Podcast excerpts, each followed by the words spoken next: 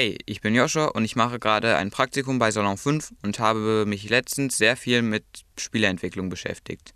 In letzter Zeit ist Indie Game Development, also unabhängige Spieleentwicklung, immer populärer geworden. Das liegt vor allem daran, dass es immer mehr Programme gibt, mit denen sich ziemlich schnell und einfach Spiele entwickeln lassen, selbst für Laien.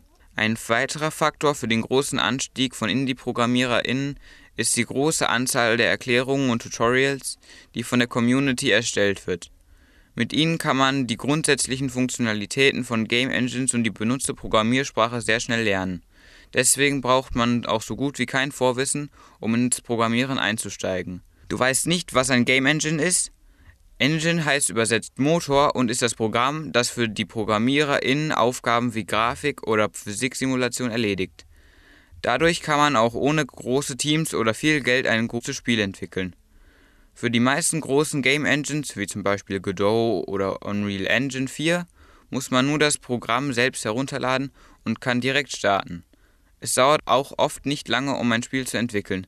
Im Netz gibt es sehr viele sogenannte Game Jams, bei denen es darum geht, innerhalb einer kurzen Zeit, meist zwei Tage oder eine Woche, ein komplettes Spiel mit einem vorgegebenen Thema zu programmieren. Jams findet man meistens auf itch.io, wo man die fertigen Spiele auch hochlädt und bewertet. Wenn man ein Spiel aber vollständig entwickeln will, muss man ein paar Jahre daran arbeiten. Die meiste Zeit wird man aber als Einsteiger mit dem Lernen der komplexeren Aspekte des Programmierens verbringen.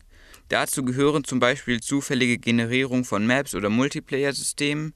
Wie man Spiele programmiert, hängt auch oft davon ab, an was für einem Genre das Spiel inspiriert ist, ob es zwei- oder dreidimensional sein soll und an welche Zielgruppen das Spiel angepasst ist. Meistens beginnt es aber damit, dass man ein neues Projekt in dem benutzten Game Engine erstellt und die sogenannten Main Mechanics programmiert, also die wichtigsten Teile des Spiels, die der Spieler am meisten benutzen wird. Währenddessen werden auch die ersten Art Assets, also Dateien, die der Game Engine benutzt, um zum Beispiel einen Gegner anzuzeigen, erstellt. Dabei findet man den Style, der das Aussehen des Spiels definiert. Die meiste Zeit der Entwicklung wird dafür verwendet, die Nebenfeatures zu programmieren und die Level und Welten sowie Musik und Soundeffekte zu erstellen. Gegen Ende der Entwicklung kommen meistens neue Features dazu, da man sich eher aufs Bugfixing und Polish fokussiert. Das heißt, Fehler zu beheben und das Spiel mit kleineren Details wie Partikeln oder Screenshake zu verbessern. Meistens werden Spiele auf itch.io oder Steam veröffentlicht. itch.io wird meistens für Nebenprojekte verwendet, da es besser für kleine Spiele ist, die man nicht herunterladen muss während Steam eher für fertige Projekte benutzt wird, da man hier mehr Reichweite bekommt und es wahrscheinlicher ist, dass viele Menschen das Spiel entdecken und kaufen. Beispiele für erfolgreiche Indie-Spiele sind Escape from Tarkov oder Crab Game, das das Twitch Award für Most Competitive Game gewann und über 10 Millionen Mal heruntergeladen wurde.